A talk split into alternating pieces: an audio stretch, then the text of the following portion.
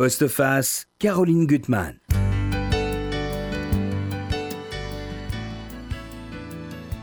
Aime-t-on toujours comme on aimait au siècle passé? Amis et amour virtuel sur Facebook Immédiateté des messages Emprise permanente de la toile sur nos esprits Que reste-t-il de nos amours? C'est par la littérature et avec le titre d'une autre chanson que mon invité répond à toutes ces questions. Stéphanie Dupéraïs, bonjour, je suis très heureuse de vous recevoir pour votre second roman, comme elle l'imagine, publié au Mercure de France. Alors c'est vrai, petit clin d'œil à Véronique Sanson, que votre héroïne, en tout cas Laure, aime beaucoup. Et puis surtout, euh, c'est un, livre sur la passion amoureuse et comment elle peut, le délire peut s'emparer de quelqu'un par amour. Mais cette fois, c'est un amour vu à l'aune d'Internet, qui finalement décuple, décuple toutes les sensations. Alors, euh, euh, un, amour pour une jeune femme, enfin, une femme encore jeune, va-t-on dire, Laure Vermont, professeur à la Sorbonne, spécialiste de Flaubert, structuré, comme on pourrait dire, et puis qui va croiser sur la toile un mystérieux Vincent euh, qui utilise toutes les ruses du numérique pour jouer avec elle et ses nerfs. Et ce qui est très beau dans votre livre, c'est que finalement, c'est toutes les, comme dans une, pièce de théâtre, c'est toutes les grandes étapes de l'amour, hein, que ça soit le badinage, euh, la fixation amoureuse, les intermittences du cœur et les obsessions, mais décrites à travers un, nouveau mode de fonctionnement. Alors, pour ce livre et puis pour toute sa passion, moi je pense que c'est la meilleure personne qui soit. C'est notre Barbara, parce qu'elle connaît très bien la toile, tout en ayant assez de lucidité pour voir tous les travers. c'est vrai. Et c'est aussi. c'est vrai, on essaye. Ouais, mais non, euh, vous êtes quand même bah là, on parlera, enfin, de mon côté, on, parlera d'amour aussi, mais, ah euh, avec Virginia Woolf. Donc voilà, on change de, mais de l'amour, hein. De l'amour et des lieux. Et, des, lieux, sont très importants. Des lieux, des euh, jardins, des maisons. Laure Vermont, euh, l'héroïne de Stéphanie Dupaïs, parce que c'est une femme qui a besoin de se réfugier dans des lieux. Hein, pour... Alors, déjà parler de, votre, de, de cette Laure Vermont, moi ce que j'ai aimé dans votre personnage, c'est quelqu'un à la fois fort, qui s'est construit, vous le dites à euh, euh, contre tous les déterminismes, hein, c'est déterminismes à elle, et en même temps elle est fragile, très fragile. Comment vous la voyez-vous ce personnage? Je pense que la, principale caractéristique de mon personnage, c'est peut-être de, voir le réel à travers les livres. Mhm. Euh, c'est-à-dire que c'est une jeune femme qui lit beaucoup, qui a étudié la littérature, euh, et dont euh, l'imaginaire euh, et l'imaginaire amoureux a été est très imprégné de tout ce qu'elle a pu lire dans la, lire dans la littérature. Par exemple, c'est une grande amatrice de Flaubert mhm. et elle a été très marquée par la scène de l'apparition et ce fut comme une apparition. Donc ce passage mhm. célèbre où Frédéric Moreau va tomber amoureux en voyant enfin, cette femme euh, quelques instants euh, sur un bateau euh, qui le ramène chez sa mère. et je pense que mon, personnage recherche, recherche ce mm-hmm. moment-là, va rechercher dans le réel toutes ces scènes mythiques qu'elle a, qu'elle a lues dans la, dans la littérature. Ce que vous dites, c'est d'ailleurs très intéressant sur la littérature, c'est tout à fait double. À maman, vous vous dites que finalement, elle se dit que l'insondable tristesse qu'elle porte en elle, ça a été presque inoculé par toutes les lectures qu'elle a faites, que les mm. écrivains, ils déversent sur leur lecteur euh, le plus profond de mer et cette immense tristesse. Et en même temps, il y a plusieurs scènes où elle va trouver une consolation en lisant Proust, mm. dans son désarroi amoureux. Donc, euh, il y a une, euh, vraie ambivalence de la, lecture et du pouvoir des, mm. livres sur, sur, nous. Alors, c'est vrai qu'elle est imprégnée de lecture et que tout ce qu'elle voit, c'est à travers les livres. Mais en même temps, je trouve qu'elle est, elle est touchante parce que c'est quand même quelqu'un qui vient de la province. Il y a des scènes assez rigolotes vous dites la première fois, elle s'est assise au, Select parce qu'elle pensait que c'était le lieu où tout le monde devait être. Et en même temps, elle, a, elle, a, elle se sent quand même toujours seule à plusieurs reprises dans le livre. Mm. Elle a eu une liaison avec euh, un Olivier pendant dix ans. Il y a eu une rupture. Et elle a quand même toujours eu peur des clans. Euh, ce sont, n'appartient pas à un clan. Ça revient à plusieurs reprises. Euh, oui, il me semble que cette histoire euh, ne serait pas arrivée si mon personnage avait été moins seul. Mhm. Au sens où je pense que, d'ailleurs, de, façon générale, au-delà de mon personnage, les réseaux sociaux font leur succès sur la solitude. Et sur la solitude mmh. urbaine dans, ce cas-là. Euh, c'est suite à une, une, rupture amoureuse que mon personnage va euh, fréquenter les réseaux sociaux, va y passer mmh. beaucoup de temps. Et je pense qu'il y a vraiment un lien entre la solitude et le fait de rechercher par tous les moyens des contacts, des amitiés, des amours. Euh, fût-il virtuel. Vous dites à maman qu'elle a finalement avec ses collègues, elle se joue, joue un rôle, mais elle n'a pas d'intimité. Enfin, il y, a, avec ses collègues, elle est quand même étrangère. Elle a quelques amis, on le voit dans le livre, mais c'est vrai qu'elle est quand même profondément, profondément seule. Alors, elle devient forte quand elle enseigne. Elle aime tellement la littérature que devant ses élèves, elle, elle a une force en elle, elle aime le métier d'actrice, elle se transfigure. Mm. Mais il me semble effectivement que, que, ce qui fait et ce qui va faire le succès euh, des, des, réseaux sociaux et du virtuel, mm. c'est un peu le, la panne du lien social finalement. Parce que si mon personnage était intégré dans une communauté, dans une famille, dans un clan, dans un village, elle n'aurait probablement pas besoin de, chercher autant. De, chercher autant et de, se, et, de se satisfaire de ces relations virtuelles à distance mm. qui vont un petit peu combler un manque tout en le créant aussi. tout à fait. Alors vous montrez très bien le monde de, le monde de Facebook, parce qu'il y a, pour elle en tout cas, elle a un côté bas bleu quand elle va pénétrer dans, Facebook, parce qu'elle elle joue avec les citations, c'est une sorte de, camouflage d'une certaine mm. façon. Euh, elle a l'impression, elle a une sorte d'exaltation, vous dites, pour les communautés électives. Elle c'est d'ailleurs quelqu'un de, de, la Sorbonne qui lui a conseillé d'aller sur Facebook en lui disant qu'elle va trouver des choses extraordinaires. Et puis la vérité, c'est quand même ce, voyeurisme qu'on peut avoir de la vie des, des autres. Mm. Elle, est curieuse de la vie des autres. Mm. Elle a besoin de pénétrer dans la vie des autres. Euh, oui, alors le, la difficulté, je pense, de, de, mon personnage, c'est qu'elle a 30, euh, 40 ans mm. et euh, elle n'est pas née avec les réseaux sociaux. Donc elle n'a pas les codes de la séduction. elle n'a pas le mode d'emploi de cette nouvelle manière de communiquer avec autrui. et elle ne sait pas interpréter tous les signes qu'elle va, qu'elle va lire sur ses réseaux sociaux. Euh, alors mon personnage a beau être extrêmement intelligente, de les interpréter. Euh, et pourtant c'est une, une exégète remarquable des plus grands textes littéraires, mais ces messages euh, qu'elle lit sur les murs Facebook ou, ou ces messages privés, elle se trouve complètement démunie, comme si c'était une langue étrangère à elle. Euh, je pense que ça, ça, vient du fait qu'elle est arrivée sur, euh, sur ses réseaux sociaux un, petit peu après tout le monde, donc elle s'est pas socialisée en même temps que tout le monde. Mmh. Et, euh, et, elle va être très très perturbée par ce nouveau mode de communication, parce que c'est quand même assez étrange quand on y réfléchit mmh. sur les réseaux sociaux. les messages ne sont pas adressés. On, mmh. on, communique, mais sans dire à qui. et ça, il me semble que c'est un élément assez euh, bouleversant. Euh, dans les relations humaines, on ne s'adresse pas à une personne en mhm. particulier, on va s'adresser à tous. Mais euh, là où est l'ambiguïté, c'est que mon personnage va sans cesse surinterpréter. Et il me semble que voilà que le, les, les, les, médias, le, le, média euh, réseau social euh, favorise ça.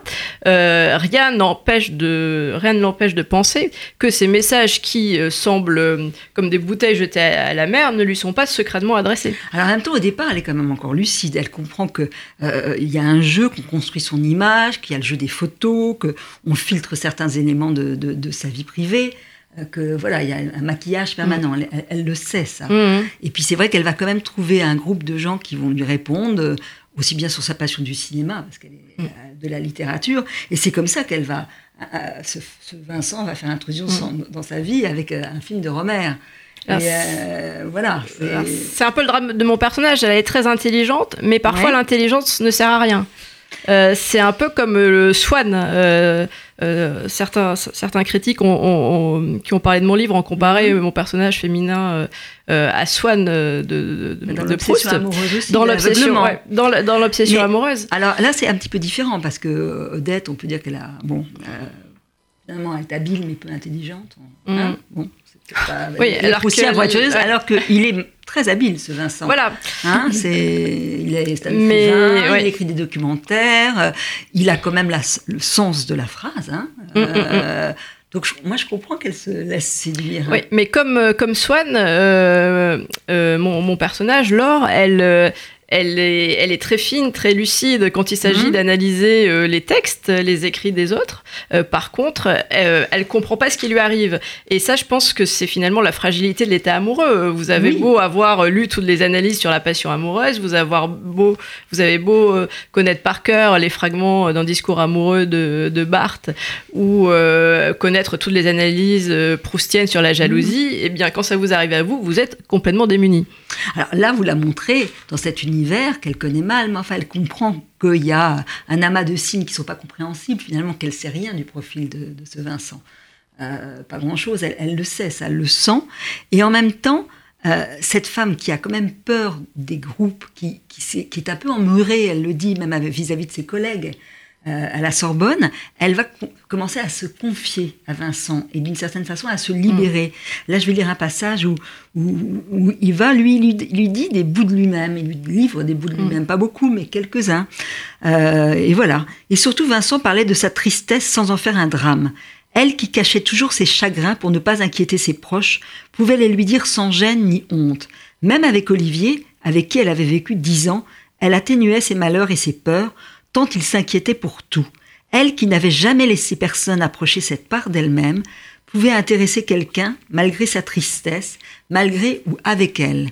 Elle avait trouvé un cocon chaud et doux où elle pouvait faire halte, et si quelqu'un la comprenait vraiment, ses nuits d'insomnie étaient moins noires. En quelques semaines, l'admiration se mêla à l'affection, le plaisir de recevoir un message attira, vira à l'attente du suivant, la complicité se transforma en sentiment amoureux. Laure repensa à Montaigne. À notre première rencontre, nous nous, nous, nous trouvâmes si pris, si connus, si obligés entre nous, que rien dès lors ne nous fut si proche l'un à l'autre. Et pourtant, de première rencontre, il n'y avait pas eu, puisqu'il refuse de l'avoir pour l'instant. Il est à Reims, donc tout est nimbé dans un, dans un semi-brouillard. Mm. Ça. Oui, c'est ça qui est assez fascinant, c'est que euh, mon personnage, donc Laure, va se trouver beaucoup plus proche de ce Vincent qu'elle n'a jamais vu, mhm. euh, parce qu'ils vont partager finalement euh, les mêmes, le même goût pour les poètes, pour mhm. les auteurs, pour les vieux films. Euh, pour la variété. Et, aussi pour euh, la chanson populaire, c'est-à-dire qu'ils vont ne rien rejeter euh, de la culture. Et, et c'est à partir de là qu'ils vont commencer à discuter. Et peu à peu, la, conversation culturelle, l'échange de références va se muer en dialogue amoureux. Parce que finalement, parler des auteurs qu'on mm. aime, s'envoyer des citations, c'est aussi parler de soi et dessiner une sorte d'autoportrait déguisé. D'ailleurs, c'est passionnant dans votre livre. Il va avoir le film Feu, Follet n'avait pas vu, Louis Malle, et, donc vous nous faites euh, la description de ce film, et elle, au départ, elle est, elle est quand même surprise. Pourquoi, cette, pourquoi Vincent aime tant ce film, qui est une autodestruction? Donc il y a un moment où elle, elle, a quand même le sentiment qu'il y a peut-être un danger, mmh. hein, et, qu'elle devrait prendre la fuite.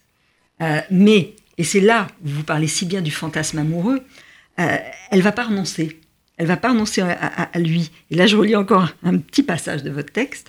À ce moment-là, Laure ne voulait pas penser que les affinités intellectuelles n'étaient pas tout, que la seule chose qu'elle connaissait de cet homme était un amas de signes qui, comme tous les signes, s'interprétaient selon un contexte dont elle ignorait presque tout.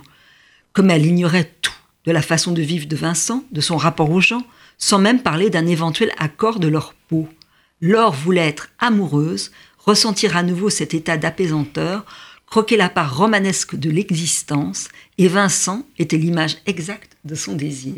Je pense que ça, c'est très une image. C'est une image, c'est un fantasme. Il n'y a pas de corps. Hein. Mais aimer, ça peut être ça aussi. Ça peut être euh, créer euh, une image idéalisée de l'autre, s'inventer euh, un amour euh, autant que le ressentir. Et c'est bien le drame de, je pense, de mon personnage, c'est que mhm. son imagination prend le pouvoir et on peut se demander euh, ce qu'il y a de réel dans cet emballement. Euh, mhm. Et ça, c'est une caractéristique des amoureux et de tout temps, indépendamment des réseaux sociaux. Je pense que chacun peut, peut, s'y reconnaître. l'amoureux invente, l'amoureux mhm. invente l'autre aimé. Euh, au point qu'on puisse se demander euh, si euh, aimer, ce n'est pas seulement se raconter une histoire. Oui, tout à fait. Alors là, il y a des scènes d'ailleurs très frappantes. La première qui va ouvrir le livre, où elle, imagine qu'il est, qu'il est chez elle. Et puis il y a d'autres scènes où elle marche. Alors vous jouez très bien sur le quartier dans le 14e, que je connais bien cette, euh, ce coin-là, là, à côté de la rue Boulard, où il y a cette mm. belle librairie où mm. elle va aller acheter le livre de Vincent. Euh, enfin, toutes ces petites rues, ruelles. Mm. Euh, et elle a l'impression qu'il, le sentiment qu'il est à, ses côtés. Et là encore, les lieux sont importants. Je pense que c'est très important pour elle d'être chez elle et de l'imaginer chez elle à ses côtés. ça. Oui, parce que finalement, le, drame de ces rencontres euh, virtuelles, euh, c'est que les êtres n'ont pas de lieu réel où se, où se rencontrer. Mmh. Euh, alors, et, finalement, on est dans une sorte de, présence très ambiguë, parce que c'est mmh. une forme de présence à distance, au sens où, avec les nouveaux moyens de, de, communication, avec la messagerie, on peut être en contact permanent avec quelqu'un, on peut mhm. être en dialogue continu, euh, ce qui donne une illusion de quotidienneté. On peut, dès qu'on se lève, euh, enfin, c'est ce que font mes personnages. Mm. Dès qu'ils se lèvent, euh, ils s'écrivent. Euh, mais et, en même temps, voilà, ils peuvent hein. se parler la nuit, dans la mm-hmm. journée, s'échanger des images. Et en même temps, ils n'ont pas de lieu où se rejoindre. Au début, on, a vraiment l'impression qu'ils sont ensemble, qu'ils sont ensemble dans la même pièce. Hein, oui, alors ça, c'était justement, vous venez de, révéler l'effet de surprise de la fin de mon dernier chapitre.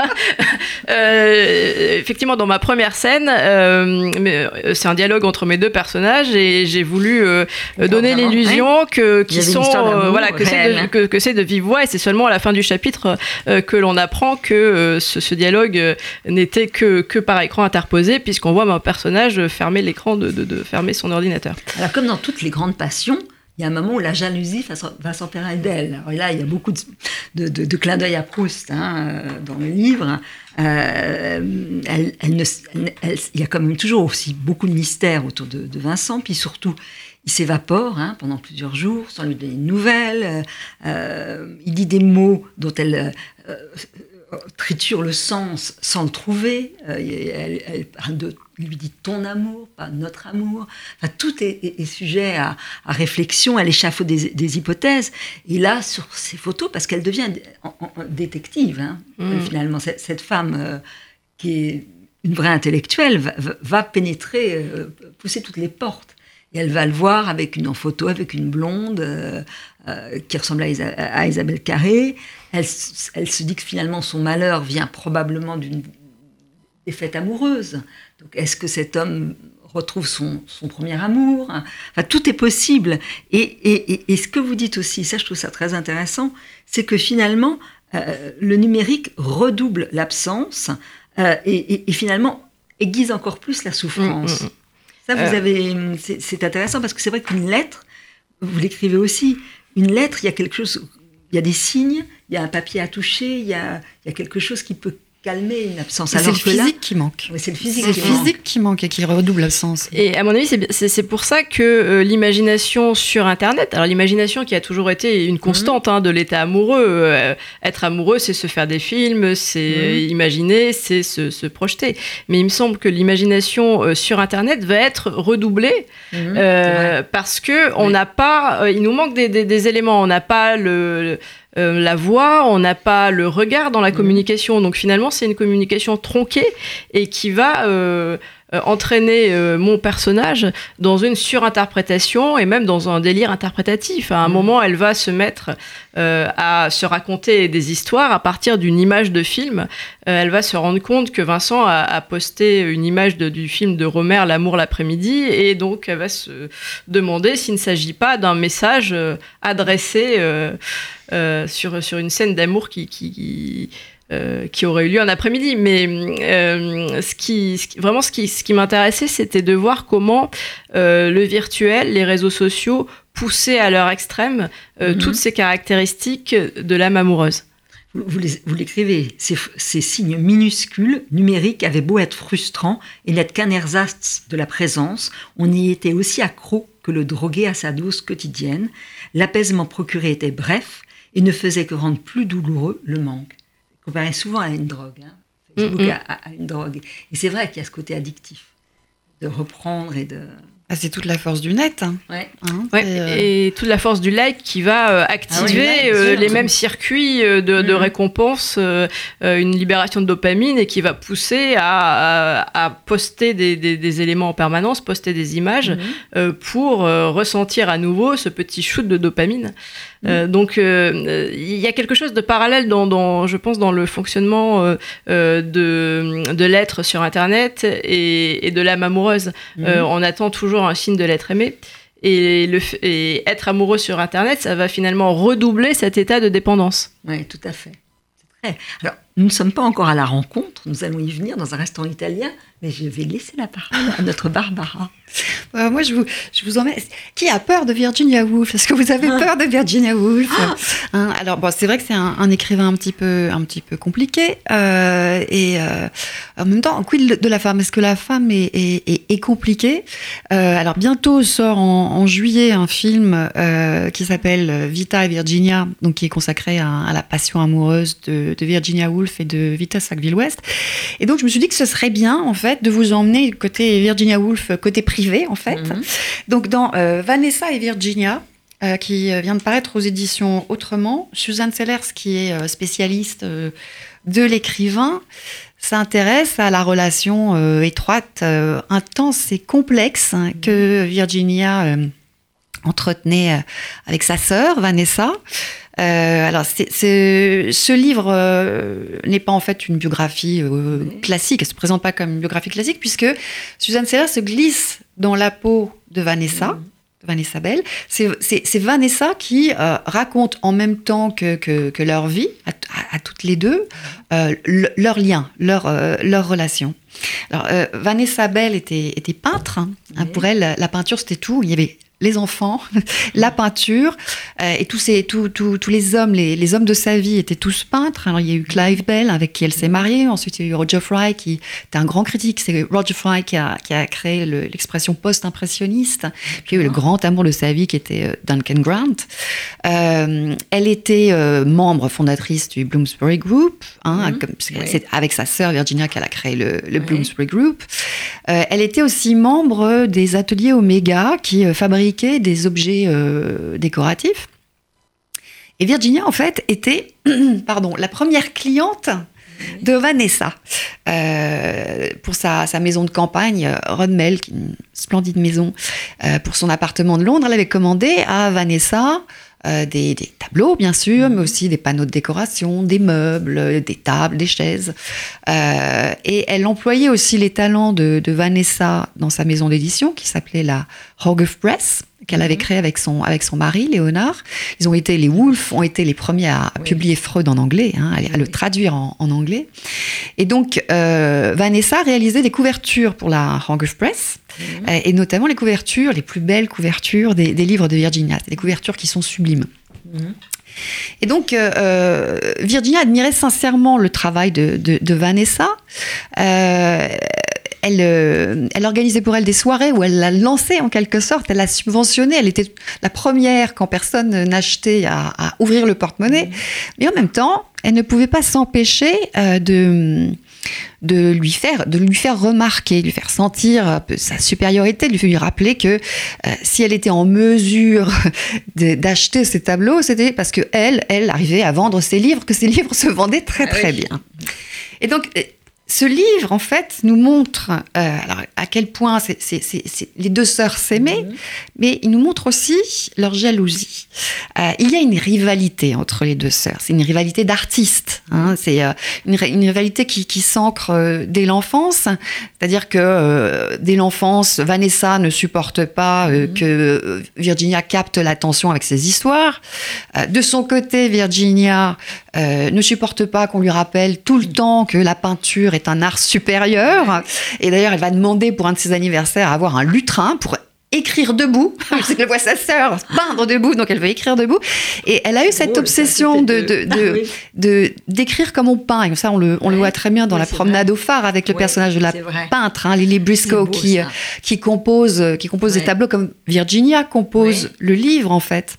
Donc il y a, alors, il y a cette rivalité. On peut se demander à quoi tient cette rivalité, euh, quelle est la source, l'origine. Et, en fait, euh, alors, on peut y mettre l'hypothèse que ça tient à quelque chose qui touche à la féminité. Mmh. Parce que Vanessa, en fait, avait toute sa mère, euh, Julia Stephen, qui était, qui était mmh. belle entre les belles, qui a été photographiée, qui a été, qui mmh. était, qui faisait tourner les têtes. Vanessa était, était splendide, elle était, elle était belle, elle était sensuelle.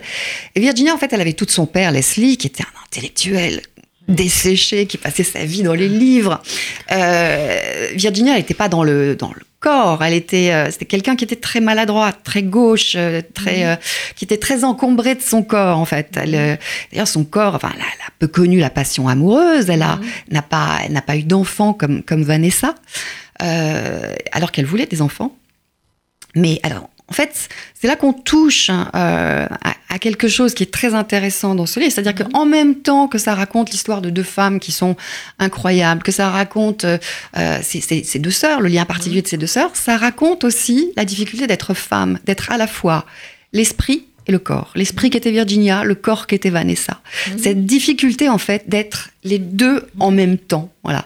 Et donc, euh, voilà, c'est un problème qui est toujours d'actualité. hein. Être une femme pleinement, être un, un esprit et un corps en même temps, ce qu'on retrouve à travers ces deux, ces deux femmes. Elle est belle la couverture de ce livre. Ouais, elle est très jolie. Beaucoup. Très, très jolie. Donc, c'est. Vanessa et Virginia aux éditions Autrement par Suzanne Mhm. Sellers. hein. Ouais. Voilà. Euh, Mhm. J'enchaîne. Oui. Alors, je parlais à l'instant du corps de Virginia Woolf, euh, du, peu de place que, l'amour physique a, eu dans sa vie. Euh, Virginia a été mariée à, à Lé- Léonard Woolf, qui, euh, dès leur lune de miel, a compris qu'en fait, Virginia n'était pas tellement portée sur la chose. Euh, mais Léonard était, était, était fondu d'amour pour Virginia, il l'admirait et, et elle-même était sincèrement attachée à lui. Elle avait besoin de lui autant qu'il avait besoin d'elle. Et même au plus fort de sa passion pour euh, Vita Sackville-West, elle n'a pas une seconde, elle n'a pas, n'a jamais imaginé quitter Léonard. D'ailleurs, la, la passion amoureuse de, de Vita et, et- et Virginia a duré très peu de temps. Euh, Physiquement, il s'est pas, c'est pas passé grand chose, hein, en fait. hein. Euh, mais par contre, leur amitié, elle, a duré euh, toute leur vie, hein, Oui. comme, euh, comme on, on peut le, le voir euh, à travers leur correspondance, hein, 1923-1941, qui euh, qu'on Vous peut qu'on peut lire au livre de poche, hein, qu'il faut oui. lire absolument. Oui. Alors, euh, Vita Sackville-West, alors on, on connaît la, la place qu'elle a occupée dans, dans la vie de Virginia, on connaît aussi peut-être le merveilleux jardin qu'elle a créé avec son mari, Harold Nicholson, qui était diplomate, euh, Sissinghurst, qui est un des plus beaux jardins d'Angleterre et d'Europe. Euh, mais on, Oui, exactement, pardon. moi, je alors. Sissinghurst, c'est dans le, c'est dans le, je pense que c'est dans le Kent, euh, à vérifier, Ah, à vérifier. Euh, mais toujours est-il qu'en France, enfin, moi, moi en Ouais. tout cas, je ne connaissais pas, je n'avais jamais lu Vita Sackville-West. Et grand merci encore aux éditions Autrement. Euh, euh, ils viennent, alors, les éditions Autrement viennent de faire paraître euh, L'héritier, donc euh, de, de Vita Sackville-West, qui est un petit bijou. Mhm. Euh, alors c'est très différent dans l'écriture de, de- de Virginia Woolf. hein. c'est beaucoup plus, c'est beaucoup plus classique. hein. Euh, et c'est un petit bijou et en même temps c'est un livre qui est très largement autobiographique. Vita Sackville-West était en fait issue d'une des plus grandes, des plus anciennes familles euh, d'Angleterre. Et à la mort de son père, elle a vécu un drame dont elle s'est euh, pas vraiment remise, c'est-à-dire que elle était fille unique. Elle était donc toute désignée pour hériter du domaine, du domaine familial, de la demeure de ses ancêtres où elle était née, à laquelle elle était très très attachée, qui s'appelait No House, euh, qui pour le coup était dans le Kent, ça j'en suis sûre. Et, euh, et seulement voilà, euh, à cause de la loi, euh, la demeure ancestrale euh, a été attribuée à un, de, un, un oncle lointain. euh, du seul fait qu'elle était une femme et que les femmes ne pouvaient pas en fait hériter des- des- de, la, de la demeure familiale. Voilà. Et donc, comble de l'ironie, en fait, cet oncle n'avait jamais mis les pieds euh, à Knoll House. Et, euh, et donc, c'est à partir de cet événement qu'elle qu'elle a construit l'héritier. Mmh, C'est-à-dire que l'héritier. Donc, l'héritier ici, c'est l'étranger, c'est l'usurpateur, entre guillemets. Oui. Euh, mais alors, au départ, au départ, parce que, alors, comme l'oncle de Vita, Chase, c'est son nom, euh, hérite d'un manoir élisabétain qui ressemble beaucoup à Knoll House et qui s'appelle Black Boys. C'est un parent éloigné lui aussi. Il n'a jamais mis les pieds euh, dans, dans ce manoir euh, fabuleux euh, comme l'oncle de Vita. Et par contre, c'est alors Chase est un, est un, est un, est un petit homme euh, modeste euh, qui a une petite vie euh, bien réglée, une petite vie étriquée, une petite vie terne de, de, de clerc, de notaire, mais il s'en contente parfaitement. Il a appris à se contenter de, ce qu'il a. Et donc, en fait, quand il hérite de ce bijou, il est plutôt embarrassé, à la vérité. Alors, je ne sais pas si on a le temps, je vous lis un petit extrait. Non, on n'a pas le temps. Donc, du coup, en fait, il est, il, est, il est embarrassé par, par, cet héritage, et tellement embarrassé mm. que quand le notaire qui s'appelle Nutley euh, et qui ne pense qu'à sa commission, au profit qu'il peut mm. en tirer, lui propose de vendre le, manoir, euh, il accepte tout de suite. Seulement voilà, euh, il en va des, maisons comme il en va de certaines personnes, c'est-à-dire qu'il y a certaines possèdent un charme euh, particulier. Et euh, on, imagine bien que Vita, qui a, fait passer dans ce livre tout l'amour qu'elle portait à No House, dans, ce, mm-hmm. livre, il ne pouvait pas ne pas faire sentir en fait le mm-hmm. pouvoir enchanteur, envoûtant de sa maison d'enfance.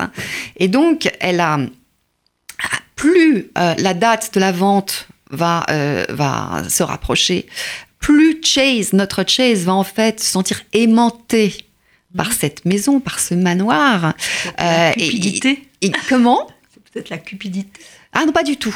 C'est pas du tout la cupidité. Il, il, la sent vraiment dans, sa fibre. C'est mhm. vraiment l'attachement qu'on peut ressentir pour une maison, pour un lieu, pour un mhm. jardin. Euh, un jardin où il y a des pans. Enfin, c'est vraiment un lieu incroyable. Dommage que je puisse pas vous lire un extrait.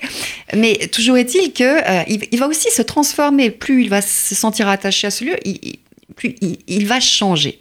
par contre, l'état de ses finances, lui, va rester le même, donc il n'a pas les moyens de devenir châtelain.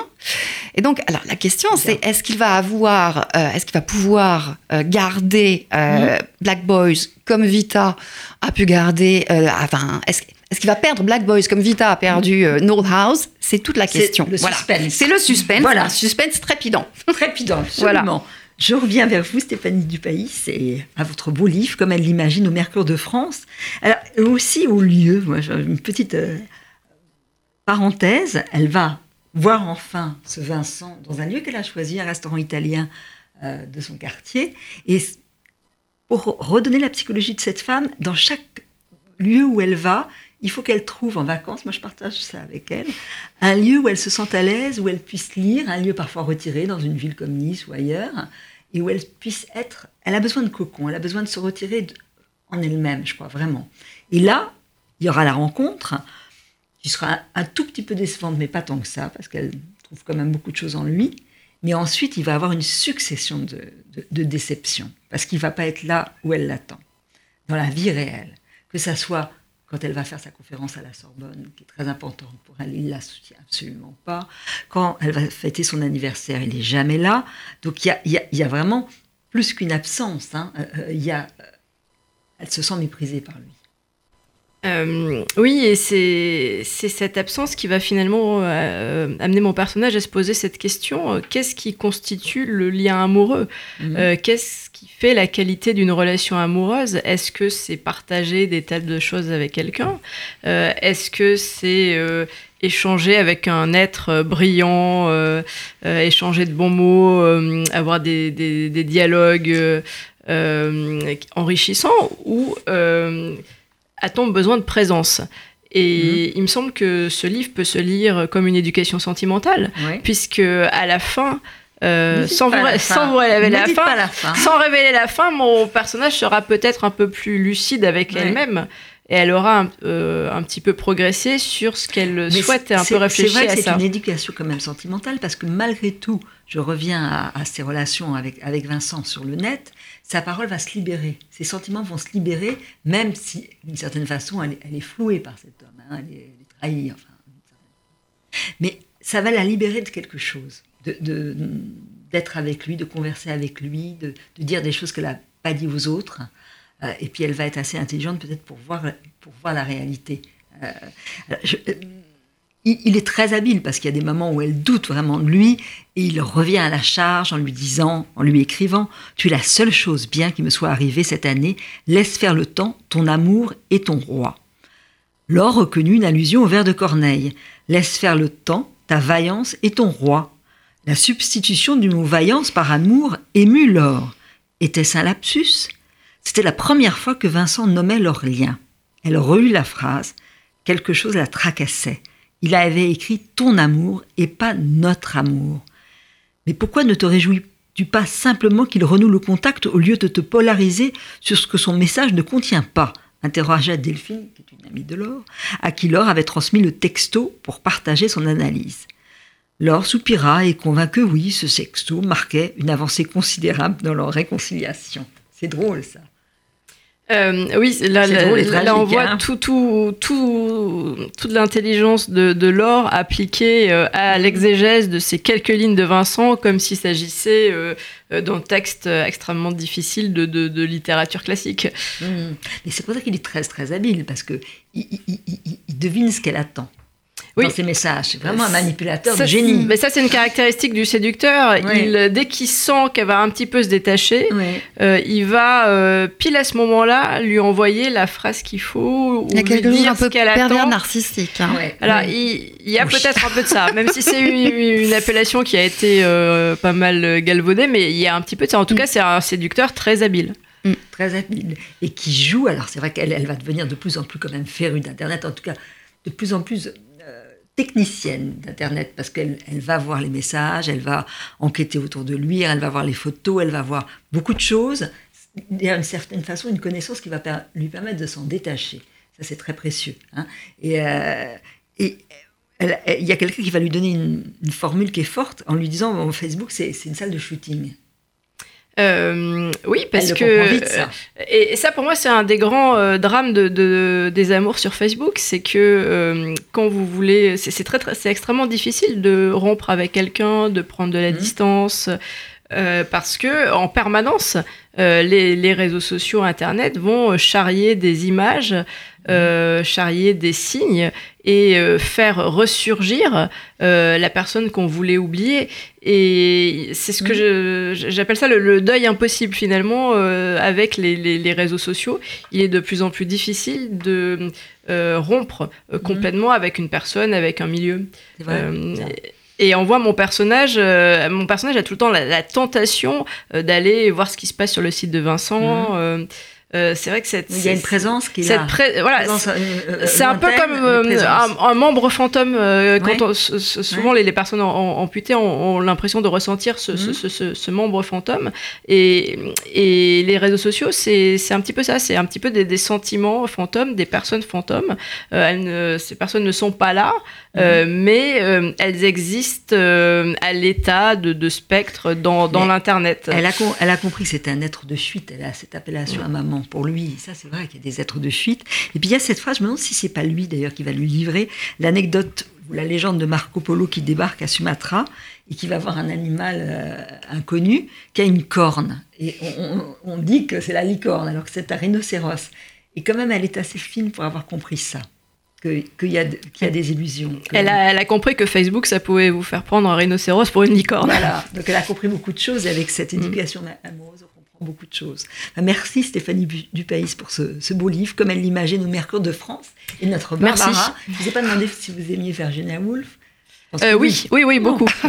donc, donc, on va lire vos livres. Oui. Vous nous les rappelez? Alors, euh, on a euh, Vanessa et Virginia de Suzanne Sellers, aux éditions Autrement. Aux éditions Autrement encore, L'héritier de Vita mmh. Sackville-West. La correspondance, 1923-1941 ah, oui. de Vita Sackville-West et Virginia Woolf au livre de poche. Et si vous aimez les maisons, les beaux jardins, c'est un livre en anglais, c'est une splendeur. Euh, vous avez la maison de, alors je ne peux pas vous montrer, la maison de Virginia, Monk's House, la maison de, de hein la maison de, de Vita, euh, Knoll House. Et qui est très intéressant, c'est qu'à travers les styles qui sont très différents de leur maison, mmh. on, on, on, voit euh, les, les, les styles d'écriture qui sont également très différents. Voilà, très très beau livre euh, de Nino Strachey aux éditions euh, National Trust. Voilà. Bah, merci beaucoup à toutes les deux. Et merci. À, merci à, à vous. Et à bientôt.